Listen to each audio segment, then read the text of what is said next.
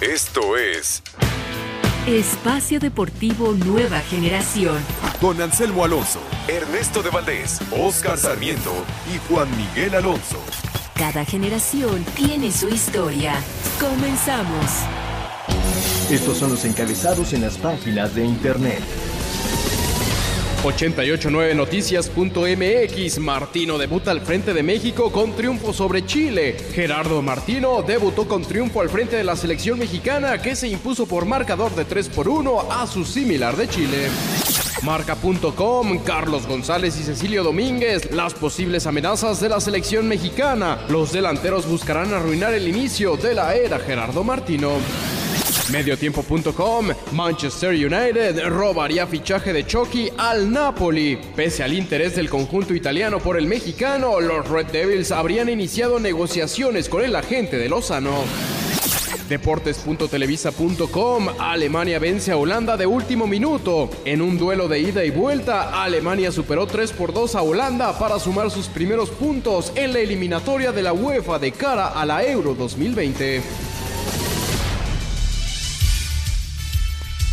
Amigos, amigos, bienvenidos. Esto es Espacio Deportivo Nueva Generación de Grupo Asir para toda la República Mexicana. Como todos los domingos junto a Juan Miguel Alonso, Oscar Sarmiento, su servidor Ernesto de Valdés. Trabajamos bajo la producción de Mauro Núñez, los controles de Julio Vázquez, para hablar durante una hora de lo más destacado en el mundo deportivo de este fin de semana, la fecha FIFA alrededor del mundo, la victoria de la selección mexicana 3 por 1 ante Chile, la nueva casa de los Diablos Rojos del México, el estadio Alfredo Harp Gelú, eh, los equipos mexicanos, los, los resultados, Oscarito está feliz con, con su América y mucho, mucho más. Pero antes, antes te saludo con muchísimo gusto, Juan Miguel Alonso, ¿cómo estás? ¿Qué tal Ernesto, Oscar, amigos que nos acompañan? Un gusto de estar con ustedes un domingo más. Una semana relativamente tranquila, este, con mucho énfasis a lo que pasó el viernes con la selección nacional que nos da una muy buena primera victoria. Ya empezaremos a analizar el juego más adelante y parece que Oscar está, viene, viene de muy buen humor, pero de malas, ¿no? Dice que no festeja la- el empate de, del América 2 por 2 ante el Atlas. ¿Pero qué si festejas hoy, Oscarito? ¿Cómo estás? Buenas noches, este, gracias por escucharnos. Eh, a ver, tres puntos. El primero, regresa Messi y Cristiano Ronaldo, no hacen gol. No, ninguno de los dos. Ninguno de los dos hace gol. La primera. La segunda, me parece que no fuimos invitados, Juan, y- Sí. a la fiesta de El reclamo es allá con Mauro, ¿eh? Mauro No, y el reclamo Ernesto. es aquí, el reclamo aquí Hasta empieza. nos pusieron, ¿dónde está, no? Sí, todavía. ¿Qué onda? ¿Qué hora llegan? O sea, invítenos si estamos ahí. Oye, sí es cierto, me- a esto me, me lo dijeron por ahí, que te perdiste tres entradas del partido por estar formado en los tacos de cochinita pibil. A ver. Fueron cuatro.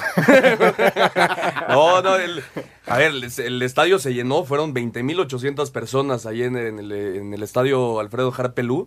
Eh, fue una fiesta, se vivió una verdadera fiesta. Al final el resultado no, no es el mejor, pero sí el tema de los tacos de cochinita, que obviamente es eh, un, tema especial cuando se va al, al béisbol en México. Con y la gente quería, quería gordito, sus ¿eh? tacos, se acabaron, por, por, por momentos se acabaron los tacos de, de cochinita, pero bueno, al final sí pudimos degustar algunos y, y A- fuimos felices. A mí me dijo mi hermana que, que no se pudo formar porque había unas colotas y me enseñó la foto de un hot dog que se comió. También Ahora, buenísimo. Este se veía bueno.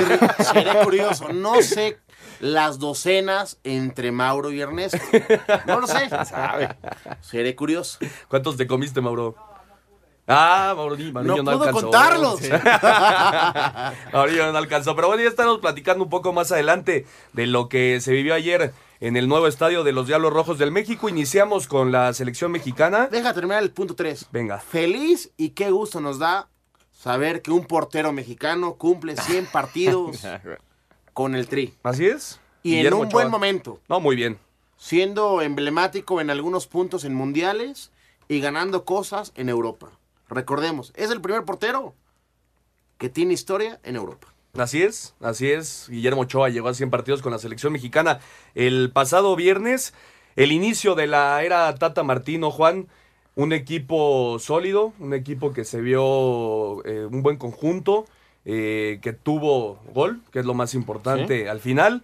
Y, y creo que da una buena cara en el inicio de la era Tata Martino, ¿no?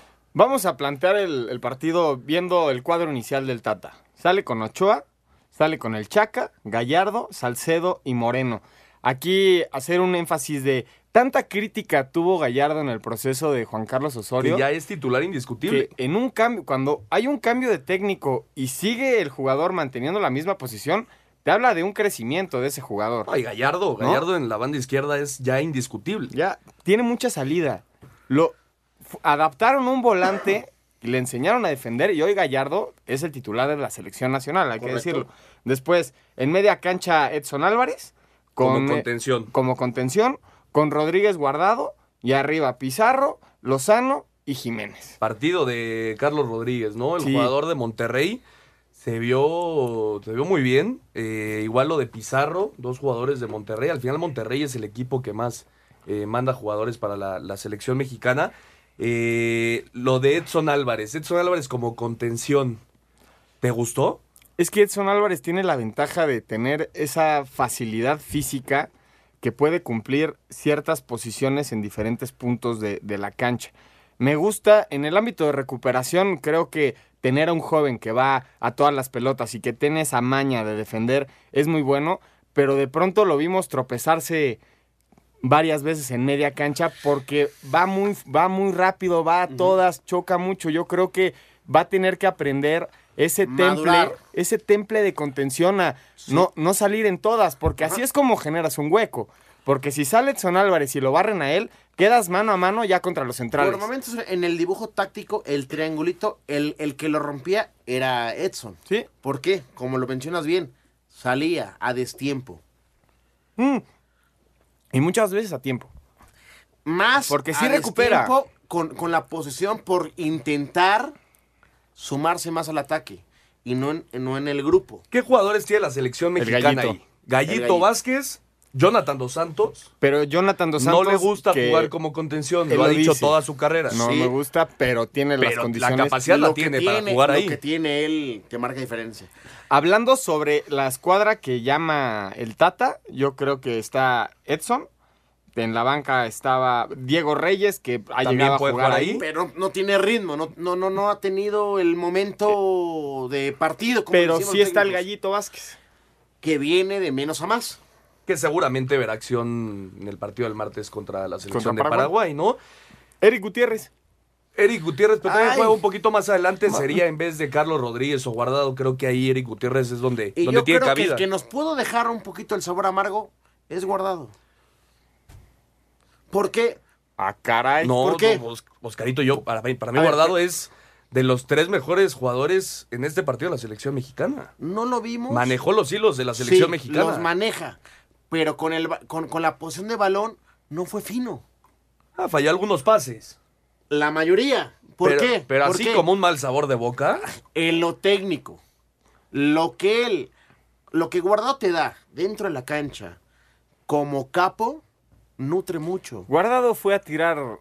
Fue a meter la patita. Y ahí le pegaron como también, ¿eh? pocos. Sí, Y- pero con y el no- balón como nos tenía acostumbrado a verlo. Y fue a darle un No estate fue el quieto a Guardado. Isla. Fue con Vidal, o sea, fue con los A ver, jugadores. a ver, de fue peso. con, el, fue con Gary y te, lo, y te lo pongo como el 10, ¿eh? La, el, la canción 10. ¿Quién fue el primero que le fue a pegar y a hablarle fuerte a Vidal? Ese Edson. Edson. Edson y quién más? Guardado. Sí, claro. ¿Por qué? Pero también porque ellos les, les pegaron todo el partido. Entonces es, hey, tranquilo, está- está- estamos aquí, respetamos y en el marcador hablamos. Teníamos en memoria y ellos muy, perdón por la palabra, cancheros, viven de lo que nos dejó ese 7-0. Te digo que nos estamos saltando, Ernesto. Yo creo que hay que mencionarlo. El buen momento que, que pasa Raúl Jiménez. Ah, como bueno. Ah, bueno, por está supuesto. alargando su gol. e- Es un jugador. Y sigue siendo el mejor cobrador de penales, hombre. Pero del mundo. La, ¡Del mundo! la personalidad que tiene Raúl. En cuanto marcan un penal, tú ves a Raúl buscando la pelota. Él tiene el balón. Ya, No, o sea, en estas elecciones ya. es Raúl Jiménez el cobrador. Es una Un seguridad. penal, un penal un poco dudoso, ¿no? Me parece que yo no lo, yo no, yo no lo marco. E- es- esas jugadas en un partido de fútbol hay 20 Es en que, el área, ¿no? A ver, Los jaloneos dentro del área, balón Siempre parado, siempre va a haber. Pero Yo eso no pregunto, significa, eso no si significa que hay que tolerarlo, ¿eh? si hubiera ido VAR, ¿lo marcan? Yo creo que si, si ya lo había marcado el árbitro en, en la cancha, sí lo hubiera dejado. Que sea cotidiano no, significa que no se tenga que, marcar. No, claro, claro, pero. Porque si el árbitro te ve, te ve abrazando, te ve empujando, te va a marcar el pero, penal. pero si. Pero si- Juan, Yo no ¿cuántos sé. tiros de Exactamente, esquina? habrían ¿Cuántos 20 balones habrían parados? 20 penales ¿Cuántas por partido? En tenemos todos. ese roce? todos. Todos. En todos. Pero aquí la diferencia es que el árbitro lo vio claro, lo marcó. ¿A qué te arriesgas a jalonear a alguien dentro del área? A que te marquen penal, punto, porque eso es falta. primer, primer tiempo Estoy muy mo- parejito. Estoy muy molesto con, con esas tomas de decisiones. ¿Con el? Sí, muy molesto. Ya nos platicaste qué, qué sucedió el día de ayer en la, en la RAFE, No, ¿no? hablo más.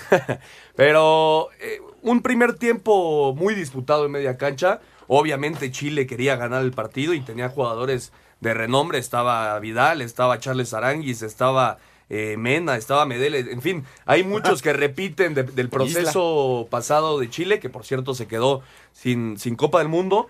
Eh, pero para el segundo tiempo me parece que México fue mucho mejor. Se encuentra el gol vía penal, ya lo he estado platicando, y ahí creo que se abre mucho el partido. Y, eso le como convino a mata el México. partido, México de verdad es de autoridad. Héctor Moreno, que no ha tenido mucha actividad en su equipo, se vio bien.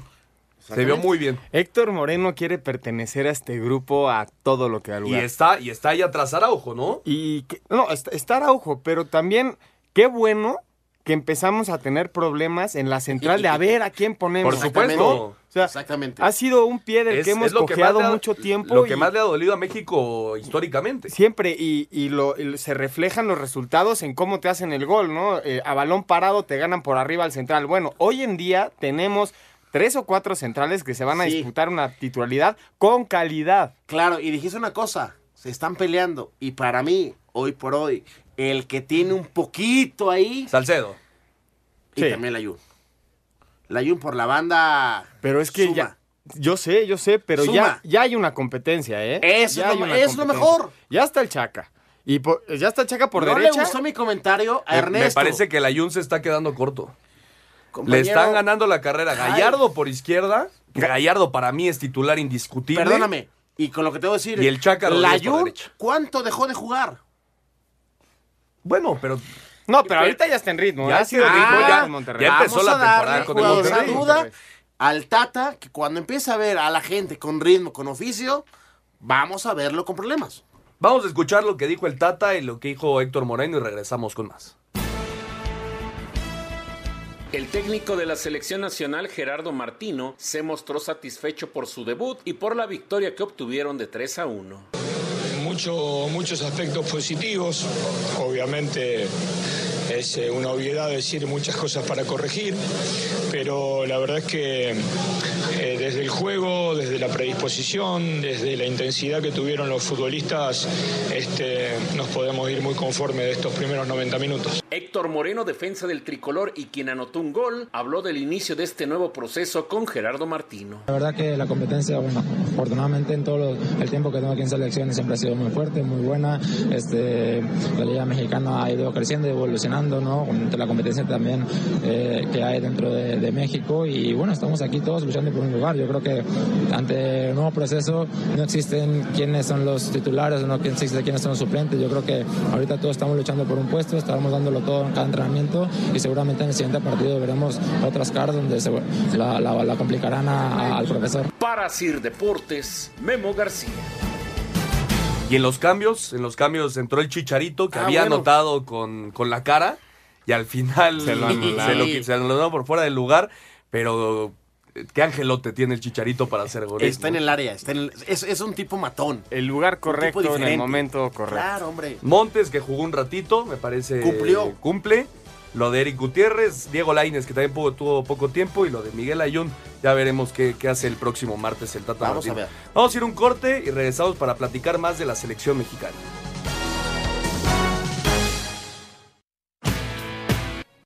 Un tuit deportivo. Arroba la afición. Juan Luis Barrios logra tercer sitio en el Maratón de Los Ángeles.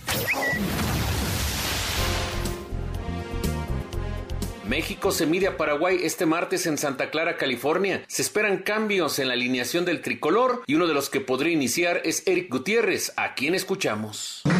Sí, es muy importante, como te digo, la confianza que da el entrenador para nosotros es fundamental. Sé que no estoy teniendo minutos, me gustaría tener más, eh, eh, pero estoy trabajando muy duro para, para conseguir eso, minutos, eh, no me voy a rendir. Y bueno, ahora me tocó estar acá en selección y estoy trabajando de la misma manera como siempre, dando el 100, eh, no me relajo. Para Sir Deportes, Memo García. Ya está la selección mexicana en San José para enfrentar este martes segunda prueba del Tata Martino allá en el Levi's Stadium Yo creo a que Paraguay. sin problemas, ¿eh? Vamos a ver, la, la selección paraguaya tampoco es un, un plan. Viene Es- de perder, ¿no? Viene de perder. Contra Perú. Contra Perú, Uno perdió cero. contra Perú, uno, uno por cero. Pero es una buena selección. Eh, guardaron jugadores para el partido contra México, que obviamente es el importante para ellos. Vuelvo a decir una cosa y no es mala onda. Siempre los equipos, cuando ven a la selección mexicana, se guardan porque es el partido más Claro. importante. Eh, Siempre, ¿no? Cuando tienes dos partidos, igual la selección mexicana claro. y usó, por así decirlo, el once inicial con Chile. Y aquí yo creo que van a haber cambios. Y justamente a eso iba Juan. No sé cuántos cambios puede hacer. ¿eh? ¿Qué cambios podemos esperar para, para la selección mexicana y cuántos? Hay que esperar lo que, lo que piense el Tata Martino, que, que por cierto es la última fecha FIFA antes de la Copa Oro, ¿no? Es, son los últimos dos partidos de preparación, no va a tener a los, a los europeos, seguramente hará eh, sus convocatorias dentro de, de la Liga MX, pero a los europeos ya no los va a tener. No, y es, es una gran bronca porque te vas a enfrentar a un torneo que la afición te va a exigir ganarlo a como de lugar. Exactamente. ¿no? Entonces tienes, tienes un, no es un problema de preparación, pero es una preparación muy pequeña en dos partidos donde te tienes que dar cuenta qué es lo que tienes para, para cómo enfrentar ese torneo, ¿no? Te falta decir una cosa muy importante, Juan. El medio boleto. También. A las confederaciones. Sí. Porque recordemos. La última confederaciones de la historia. Recordemos. Copa Oro son dos. Si eres campeón, tienes el medio boleto. Sí. La segunda se juega en la segunda Copa Oro. Si eres campeón en los dos, ya eres un equipo de confederaciones. Y si no, el boleto que se va a pelear es Estados Unidos-México. No vamos a darnos más vueltas. La Copa Confederaciones pasada fue el Tuca Ferretti el que nos dio el, el pase Sí, señor. a la Muchos- Confederaciones contra, contra Estados Unidos, justamente. Pero regresando a lo que Con decías, de Ernesto, Paul Aguilar. de Paul Aguilar. ¿Cuántos cambios eh, tendremos que ver? Es bueno, es bueno que haya muchos cambios, es malo. Finalmente, como dices, es, es, es tu última prueba. Hay, hay de dos, hay dos posturas, o debe de haber muchos más, pero yo las veo así. O le das continuidad al proyecto que ya iniciaste con la victoria de Chile y te la vas a jugar con estos jugadores, o ves otro plantel y ves lo que tienes. Yo creo que va a optar por la segunda opción. Yo creo que no. Yo, yo también creo que va a Columna ser la vertebral va a ser parecida, Sí. lo demás lo va a vestir. estoy de Yo acuerdo. creo que 6, 7 jugadores van a ser los mismos que juegan contra Seis, Chile. siete jugadores. Seis, siete. Ya es un, es un cuadro base. Estás, estás hablando de cuatro cambios. Así, hay, hay cuatro cambios en, de jornada 10 a jornada 11 en Liga MX. Mira, los, Sí, los que vienen de Europa tienen que jugar. Sí. Tienen que tener actividad, si no, ¿para qué los trajiste? A ver, este, mi estimado Juan y Ernesto, hay veces que tienen cláusulas las, los permisos europeos. Pueden jugar 50, 70, o no más minutos. Por eso. Vamos a hablar- Porque viene un juego, viene un viaje largo y en la semana, o sea, llegan el miércoles, jueves algunos en la mañana. Puntualmente, O por eso. ya juegan el sábado. ¿de qué jugadores estamos hablando? El Estamos Chicharito, hablando de Chicharo, de Diego Reyes Diego Ajá. Rey, Guardado, y de Laines, Eric Gutiérrez. Eric Gutiérrez. Y No, a lo yo- mejor yo un estoy Ochoa- hablando de los que no tuvieron actividad Ochoa el que viernes. También viaja al- Con- por ejemplo. Laines que no inició. Yo creo que el- Que tuviste Lainez, muy para poco mí, tiempo para Laines verlo. va a minutos. jugar como titular. Ok. El Chicharo. El Chicharito va a jugar como titular. Diego Reyes va a iniciar como, Ok. como titular. Y ya de ahí en fuera, por ahí Jonathan Dos Santos me parece que, que debe ir de, como titular. ¿No Yo te, pondrías yo te- una variante en la yo te iba a portería? decir, Jonathan Dos Santos va a jugar el siguiente partido. Lo porque tiene que jugar. Es, ¿Y no es vas a justamente poner lo que una estamos variante en la hablando. portería? Yo, yo creo que puede ahorrarse la, la variante. Recordemos. Yo creo que lo va a hacer. También, Lo va a hacer. también el equipo te pide, oye, no me lo fastidies mucho en el aspecto de minutos. ¿Por qué? Porque viene un largo viaje. Y es una gran oportunidad para cualquiera de los dos, Hugo González o Claro. Claro, no, por Claro. supuesto. ¿Quién repite? ¿Quién repite para ti, Oscar? ¿Ochoa? Ay, no creo. ¿Juan? No, yo No creo repite. que Moreno va a repetir. Ah, bueno, ver, vamos uno vamos por Ochoa. líneas, vamos por líneas. Ochoa repite. No, Es que Ochoa podría no repetir, yo no creo que repercuta si entra o no, y es una Aquí gran viene oportunidad. famosa pregunta, ¿sí o no? Para mí repite. Para mí no. Para mí repite porque, porque el Juan. Tata Martino quiere tener Yo a su también. hombre. Ok, perdí, vale. No, yo creo que también repite Ochoa, ¿eh? Sí, yo, yo creo que Ochoa va, va de titular. Laterales. El Chaca Rodríguez no repite. Laterales, Chaca y Gallardo. En su lugar jugarían. Está. eh, Layún. Layún. Tiene que jugar Layún. Está Layun que va a jugar Va a jugar. Y, y. Sánchez. Jorge Sánchez puede jugar por Jorge ahí. Sánchez. Creo que Gallardo repite y Layun va de titular. O, o palomita contigo. Centrales. ¿Crees que Gallardo repite y Layún va de titular? el- yo, yo sí creo que Layún va de titular, pero no sé si Gallardo repite. Por izquierda es el mejor. Pero Layún te puede fungir la por, de- por izquierda también. Pero el Tata ¿Y no entonces le, quién juega no por le derecha, gusta? Tata Jorge Sánchez. meter a gente con otros perfiles. La central, Salcedo y Moreno. Yo creo que ahí sí tiene que repetir uno de los dos. ahí estoy. Para mí repite Salcedo y juega. Está. Diego Reyes. Yo creo que Salcedo No, no, no creo que Moreno repita, ¿eh? Moreno no. Para mí no va a repetir. Yo creo que Diego Reyes, Diego va, va a compartir y- central con con Salcedo Reyes. Ajá. O, Ahora, eh, ojo, o Edson no es repite mala- de central. No es mala la, la línea defensiva, ¿eh? No, por supuesto. La que no. estamos poniendo tiene Hay nombres temas importantes. interesantes, en, ¿eh? en el sector defensivo. Ok, vamos a la la contención. contención de Edson Álvarez me parece que ahí sí es clavado el Gallito Vázquez. Sí, El gallito. Sí. es momento de que le den la oportunidad. Del regreso del Gallito Vázquez a la selección mexicana. Sí. Carlos Rodríguez me parece que podría repetir.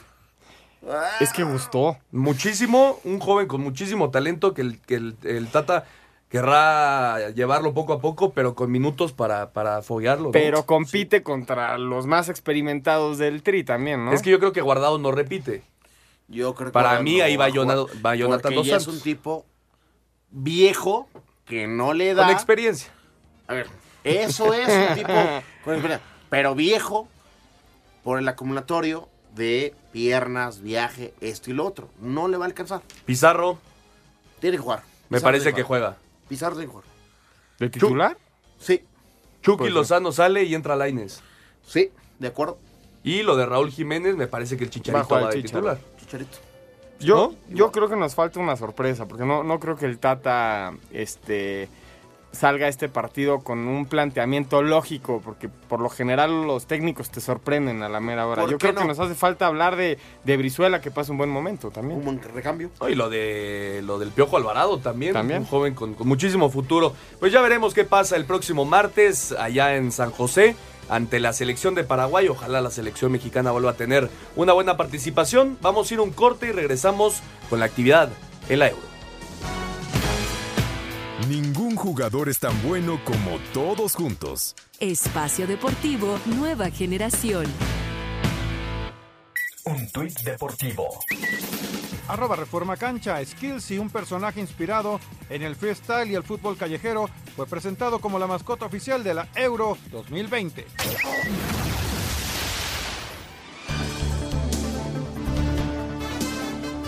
Resultados más importantes de las eliminatorias rumbo a la Euro 2020. España con goles de Rodrigo y Sergio Ramos de penal derrotó 2 a 1 a Noruega. Escuchamos a Luis Enrique, técnico de la Furia Roja. Creo que al final hoy el fútbol en un partido en el que normalmente tú has perdonado y el rival al final te suele empatar, la famosa ley del fútbol, tú perdonas, pues ellos no.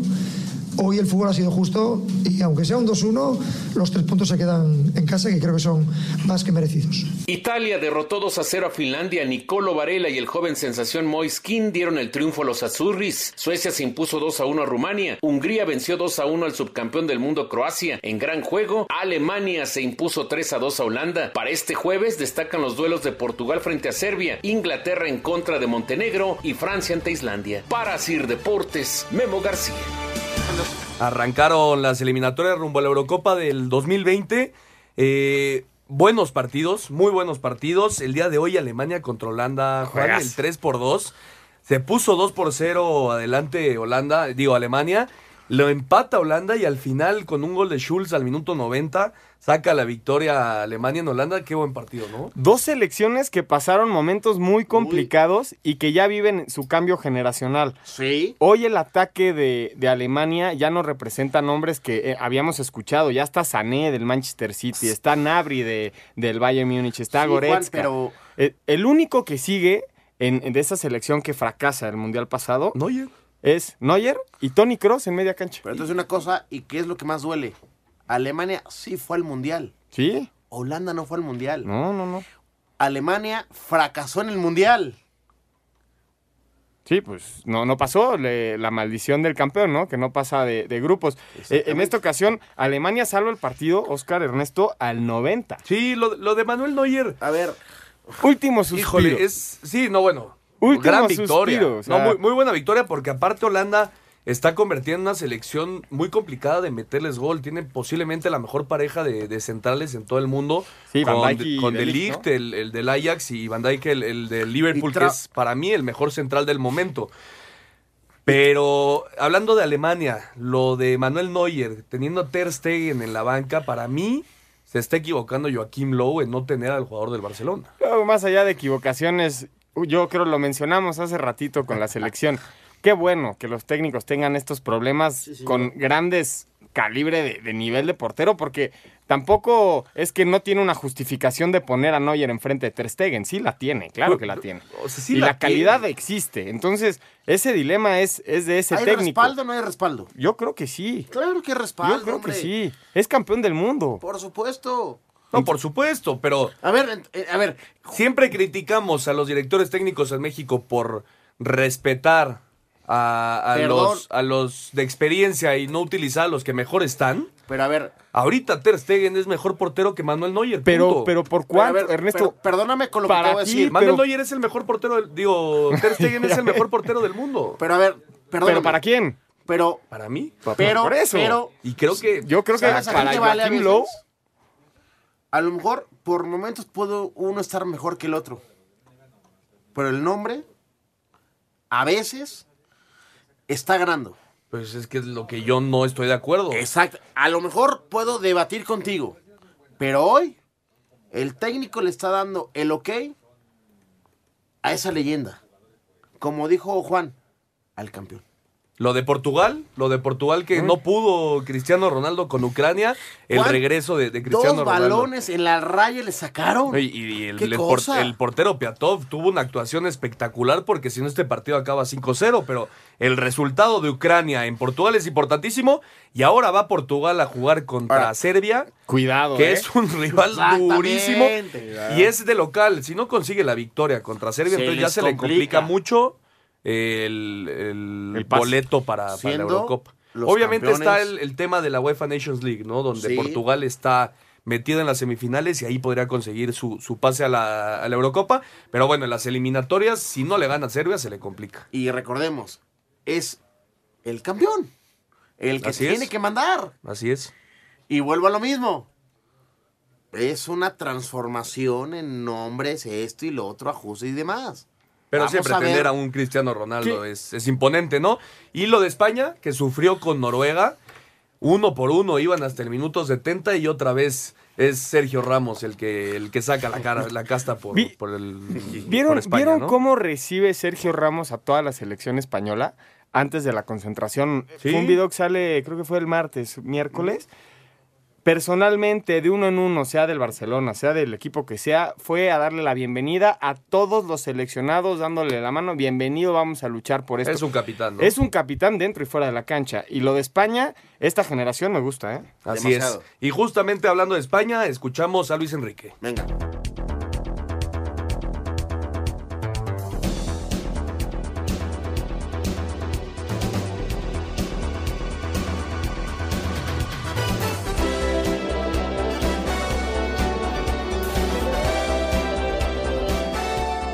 Resultados del fin de semana en fecha FIFA. Con la ausencia de Neymar, Brasil empató a uno contra Panamá, resultado histórico para los canaleros al conseguir la primera igualada de su historia ante la verde amarela. Anotación de Cristian Cueva al minuto 4 decretó la victoria de Perú 1-0 a Paraguay, amargando así el debut del estratega argentino Eduardo Berizzo al frente del seleccionado guaraní. Habla Ricardo Gareca, técnico del conjunto Inca. Resolvimos bien ante, ante una selección que presionó constantemente, pero creo que en líneas generales, o sea, lo resolvimos bien. Tuvimos la, los argumentos como para ganar un partido muy difícil. Mientras que Guatemala sorprendió en la cancha del Doroteo Guamuch 1-0 a su similar de Costa Rica con tanto de Estefano Cincota al 31. Azerbaiyán, Lituania, Arabia Saudita, Guinea Ecuatorial y Myanmar contra Indonesia los compromisos para este lunes. Asir Deportes, Edgar Flores. Muchas gracias, Edgar. Perdón, ya habíamos escuchado la nota de, de la Eurocopa regresando del de, corte. Allí están los partidos amistosos de esta fecha FIFA. Obviamente destacando lo de Lionel Messi con Argentina, que cae 3 por 1 con Ay. Venezuela. Y lo de Brasil, que empata uno por uno para, contra Panamá. Pero bueno, Oscarito, ¿por qué ni Cristiano Ronaldo ni Lionel Messi pudieron darle la victoria a sus equipos? Porque hay veces que el fútbol no te deja. La calidad la tiene. La no, bueno, por supuesto. Tiene, pero a veces el rival. Son los mejores del mundo, ¿no? O sea, a veces el rival también te mata, ¿eh? Imagínense qué, qué, tan, qué tanto nos han enseñado estos jugadores, qué tan acostumbrados nos tienen a ser exitosos. Que a nos parece rarísimo que no Por, a ver, todos los partidos. En la ¿no? primera fecha FIFA, en el primer partido que juegan, no hacen gol y es nota en todos lados. ¿Por ¿eh? qué digo te mata el rival? Porque el rival se va a jugar la vida contra esos dos. Si empatan o ganan, es ¡pum! Hoy ya estaban diciendo que, que, si Messi, que si Messi no, no hace el proceso de eliminatoria con Argentina, tiene más probabilidad de que la selección llegue a pasar. Otros dicen que no. Yo creo que no hicieron gol. Pues porque en este partido no les tocó marcar, no tuvieron la posibilidad. Es, la, son humanos, es normal. La prensa en claro, Argentina y la normal. gente, el público en general mató a Lionel Messi. Sí. Que no, Ahora, que no juega lo mismo que juega en el Barcelona. Si ves tú un resumen del partido, Lionel Messi puso cuatro o cinco pases de gol que al Y final sus compañeros no. Y le sacaron dos también. Y le sacaron dos. muy bien. No, pero eh, a lo que voy es, la gente mata a Lionel Messi. Lo de Cristiano Ronaldo es un poco diferente porque sí es Cristiano Ronaldo la gran parte de, de Portugal, ¿no? Sí. Aquí, en Argentina, Lionel Messi sí tiene jugadores que Pero lo acompañan, aunque hubieron varias bajas. No estuvo el, Cunagüero, Sí. este, Dybala estuvo en la banca, en- etcétera. Bueno, pero también Portugal también tiene los suyos. Sí. Tiene a Bernardo Silva, que hoy, Por hoy supuesto. por día pasa Yo te un pregunto, excelente momento en Juan, Manchester Ernesto, City. ¿Cómo fue campeón Portugal sin Cristiano? Sí, bueno, en la final salió al minuto 5, si no me Claro, equivoco. al- al- al- Sí, luego, luego, luego, luego. ¿Y cómo la levantó? Sin Cristiano. Entonces no depende de Cristiano. No, por supuesto También, que como no. dice Juan, es el equipo. Porque también juega el equipo. Y entonces no es- dependen de uno. Que ayuda mucho, es diferente. Y también se entiende la exigencia cuando tienes tanta calidad y has demostrado tanto y has ganado tanto. Obviamente, to- todo el ser aficionado al biceleste, Sí, señor. to- todos los argentinos esperan que todas las alegrías que le ha dado Messi al Barcelona Ese es el problema. se las dé Argentina. Eh, tiene Pero Messi. es la- normal. eh, está rodeado. Messi. Está rodeado de Messi de la misma calidad que tiene en el Barcelona, no. Pero eso, eso no te justifica a no sacar el barco. Te lo Pero- van a exigir. Pero Lionel Messi. o sea, te lo van a exigir, Ernesto, quieras está o no. bien. Ernesto, estás Eres- diciendo- Pero no, no es un- no puede hacerlo él solo. Hoy A en ver, día eres el mejor jugador del ¿estás diciendo planeta. entonces que tú le das el ok a la gente que dice, le falta a Luis Suárez, le falta esto, le falta esto, le falta esto. No. Para esto y lo otro. No, ¿A pero, Messi? no, pero yo no creo que Lionel Messi no tenga la misma participación que tiene con el Barcelona, que, que influya tanto en el juego como lo hace en el- con el Barcelona si nos ponemos, en Argentina. Si nos ponemos a hacer un, un análisis de ver dónde corre más, corre más con la Luis Celeste que con el Barcelona, ¿eh?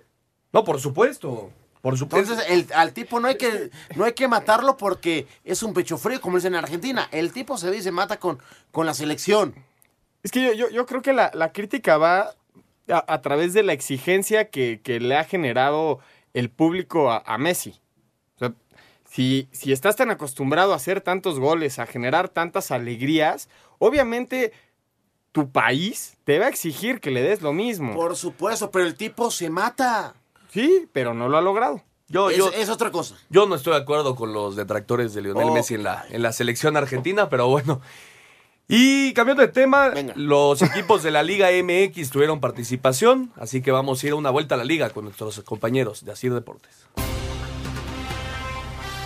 En la actividad de duelos amistosos de equipos de la Liga MX, tras el paro por la fecha FIFA, Querétaro derrotó un gol por cero a Celaya en la corregidora. Pumas igualó sin goles con Pachuca en el Cotton Bowl en Dallas. Escuchemos al portero, Oscar el Conejo Pérez. Se consiguió el objetivo que era que el equipo siguiera en ritmo en un partido oficial. Creo que fue un partido muy, muy disputado, eh, de buena dinámica. Y bueno, al final eso es importante para, para lo que aspiramos y lo que necesitamos ahora en la liga. Siempre es importante el, que, no recibir gol, siempre es importante el, sacar un buen resultado, ya sea de, de preparación o en cualquier partido. Hoy, hoy se logró. Creo que el equipo sigue adquiriendo ese ritmo, sigue adquiriendo esa confianza y, a seguir adelante y sobre todo buscar eh, ser más regulares fuera de casa. En el Coruco Díaz, Guadalajara derrota dos goles por cero a Zacatepec. Empate a dos goles entre América y Atlas en Carson, California. North Carolina derrota dos goles por uno a Necaxa, mientras que San José Earthquake pierde dos goles por uno con Rayados de Monterrey. Lobos Buap pierde dos por uno con Potros Guaem y Puebla empata dos goles con Alebrijes. Rodrigo Herrera, Asir Deportes. Los Pumas regresaron de los Estados Unidos después de su juego amistoso frente al Pachuca. Bruno Marioni habla de lo que les dejó este duelo. Bien satisfechos. Creo que fue un buen partido de- en general del equipo. Nos dio la posibilidad de ver jóvenes ante un rival este, que tiene una calidad importante de, jugadores. Así que eh, satisfechos. Se, hizo lo que se ha estado trabajando en, la semana. Sí, no perder el ritmo, pero sobre todo trabajar en, en mejorar aspectos que, aspectos que estaban con falta de tiempo. Para Sir Deportes, Memo García. Tras aprovechar la pausa por la fecha FIFA con una semana de trabajo en Ixtapas y Guatanejo, Cruz Azul regresó a la Ciudad de México para preparar la jornada 12 del clausura. Habla Gerardo Flores, defensa de la máquina. Importante, es importante, se trabajó en el físico, se trabajó en el aspecto táctico. Igualmente tuvimos un coaching por allá, así que tratamos de aprovechar lo más que se pueda en estas cuestiones, de alejarnos un poco de la ciudad. Pero bien, al final lo que tiene en mente el equipo es mantener esa intensidad y ese juego que ha venido mostrando ahora y la temporada pasada. Será hasta el martes cuando el plantel celeste reporte para su primera práctica de cara al duelo contra Monterrey. Asir Deportes, Edgar Flores. Walter Erviti, apoyado por sus amigos y las leyendas del fútbol mexicano, ante más de 35 mil aficionados, disfrutó un brillante homenaje que Rayados y su afición le brindaron en el Coloso del Cerro de la Silla. Chupete Suazo anotó doblete, le siguió Denigris, Casartelli, Erviti y su hijo Felipe cerraron con dos cereces en el pastel. También jugaron sus hijos Santiago el mayor y Valentín el más pequeño. Por las leyendas concretaron Cristian Jiménez y el Chango Moreno. El ídolo argentino dio la vuelta olímpica ovacionado por el público. Yo primero le doy gracias a Dios. Que cada cosa que me toca vivir es bendición de Él. Y después disfrutar este amor eterno que tengo con la afición y que la afición tiene para conmigo. Estoy eternamente agradecido. Soy muy respetuoso de su amor para con el club y en ese sentido yo lo disfruto al máximo. Gracias, a veces las palabras sobran. Desde Monterrey informó para Sir Deportes Felipe Guerra García. Un árbitro divide opiniones. Algunos se acuerdan de su padre. Y otros de su madre. Espacio Deportivo Nueva Generación. Un tuit deportivo. Arroba John Van Ship 7. Adiós Guadalajara. Fue una buena reunión. Es hora de volver a los Países Bajos. Amo Guadalajara y la gente. Espero regresar pronto.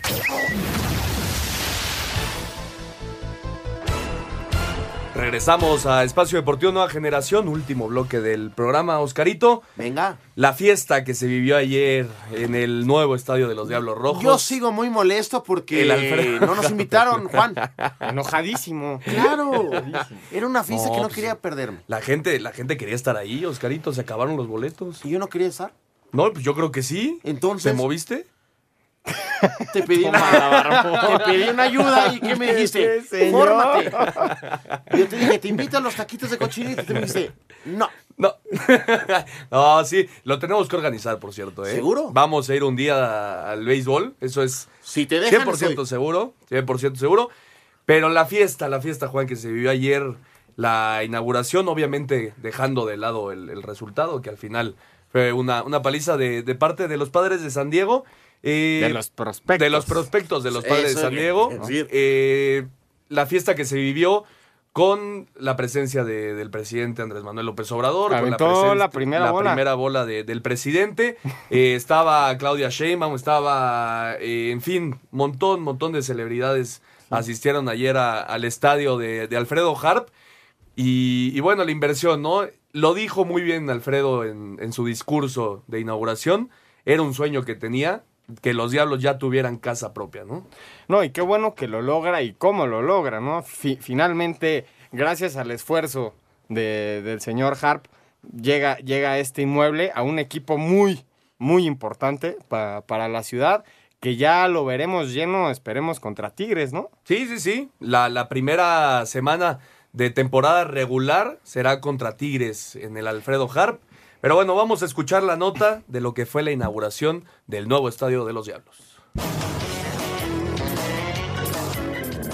El presidente de México, Andrés Manuel López Obrador, inauguró la nueva Casa de los Diablos Rojos del México, el estadio Alfredo Harp Gelú, que se encuentra en la ciudad deportiva Magdalena Michuca. Fue a las 4 de la tarde que el inmueble abrió sus puertas a los más de 20 mil aficionados que le caben a este escenario, minutos antes de las 7 de la noche y antes de iniciar el juego ante los prospectos de los padres de San Diego, hizo su aparición el primer mandatario del país, quien estuvo acompañado por el mismo don Alfredo Harp Gelú, por Claudia Sheinbaum, jefa de gobierno de la Ciudad de México, y por Ana Gabriela Guevara, titular de la CONADE. Después de escuchar los himnos nacionales, tanto de los Estados Unidos como de nuestro país, don Alfredo fue el primero en tomar la palabra. Bienvenidos al paraíso de los Diablos Rojos del México. Sí, en efecto, fue uno de mis sueños construir un estadio porque siempre nos andaban cambiando de un lugar a otro. Y este estadio se lo debo y lo tenemos que gozar porque sí, yo estoy muy feliz, pero quiero que todos estemos muy felices. Agradecer al señor presidente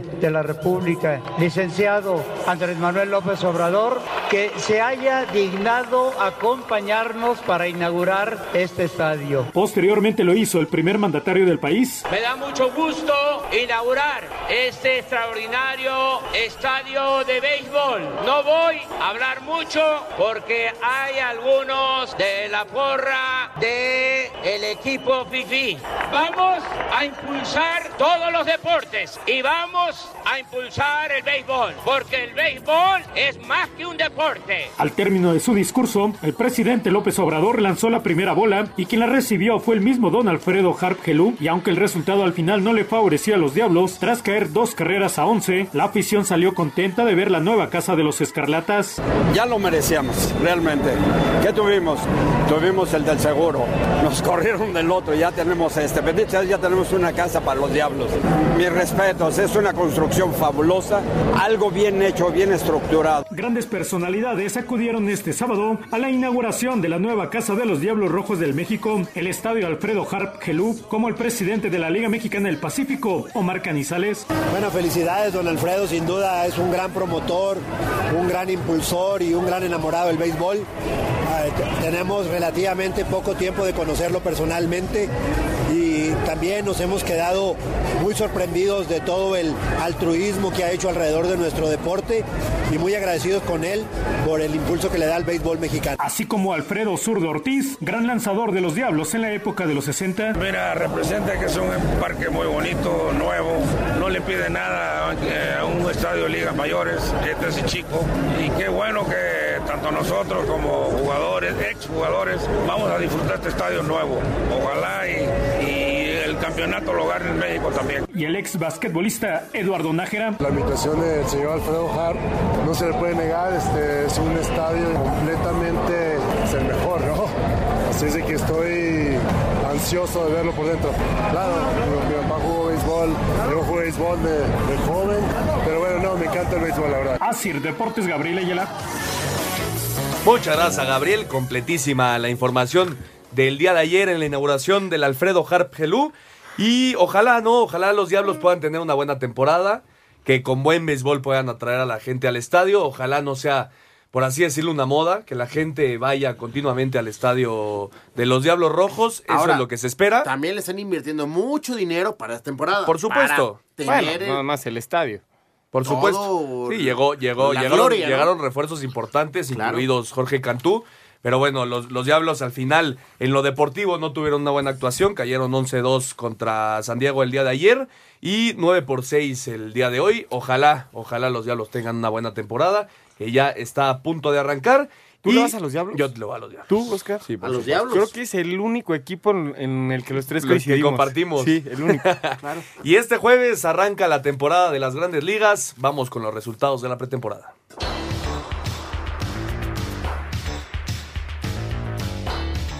Actividad en el Sprint Training de Grandes Ligas. San Diego superó 11-4 a Angelinos. Luis Urias de 2-0 con par de bases por bola, además de producir una carrera. Roberto Osuna lanzó una entrada con un ponche en la blanqueada 5-0 de Houston sobre Miami. Paliza de Detroit 18-6 a Toronto. Caída de Dodgers 5-1 ante Medias Blancas con victoria para Manny Bañuelos en labor de 5 rollos. Alex Verdugo y Daniel Castro de 3-0. Mets 8-4 a Washington. Pittsburgh 5-3 a Filadelfia. Víctor Arano trabajó dos tercios en los que permitió un hit, carrera limpia y base por bola. San Luis 2-1 frente a Miami, mientras que con labor de una entrada y un tercio para Luis César, Yankees doblegó 5-3 a Minnesota. Así Deportes, Edgar Flores. Muchas gracias. Ahí están los resultados de la pretemporada de las grandes ligas que ya está por arrancar el próximo jueves también.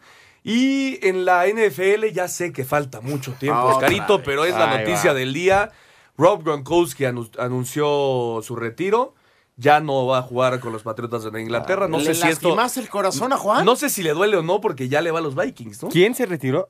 Rob Gronkowski. ¿Quién? Por No, favor. después de, de tres campeonatos del Super Bowl con los Patriotas, cinco veces en el partido de estrellas, eh, uno de los mejores alas cerradas en la historia de- del deporte, así que Rob Gronkowski no es más jugador de los Patriotas de Nueva Inglaterra. Duro golpe para Tom Brady y compañía, ¿no? Bueno, duro golpe para los Patriotas en general, ¿no? Es duro, pero todavía tienen al, al mejor.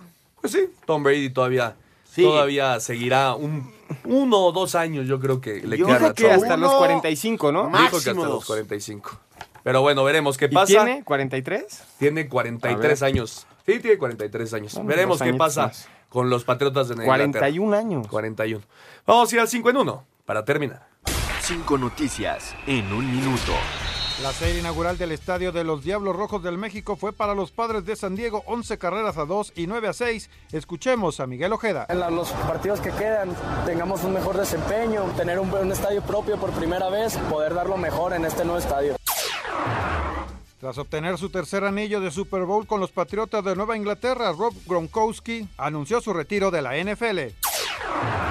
Fue presentada la mascota de la Euro 2020, Skillsy, inspirado en el freestyle y el fútbol callejero. Fue presentado en el duelo entre Alemania y Holanda.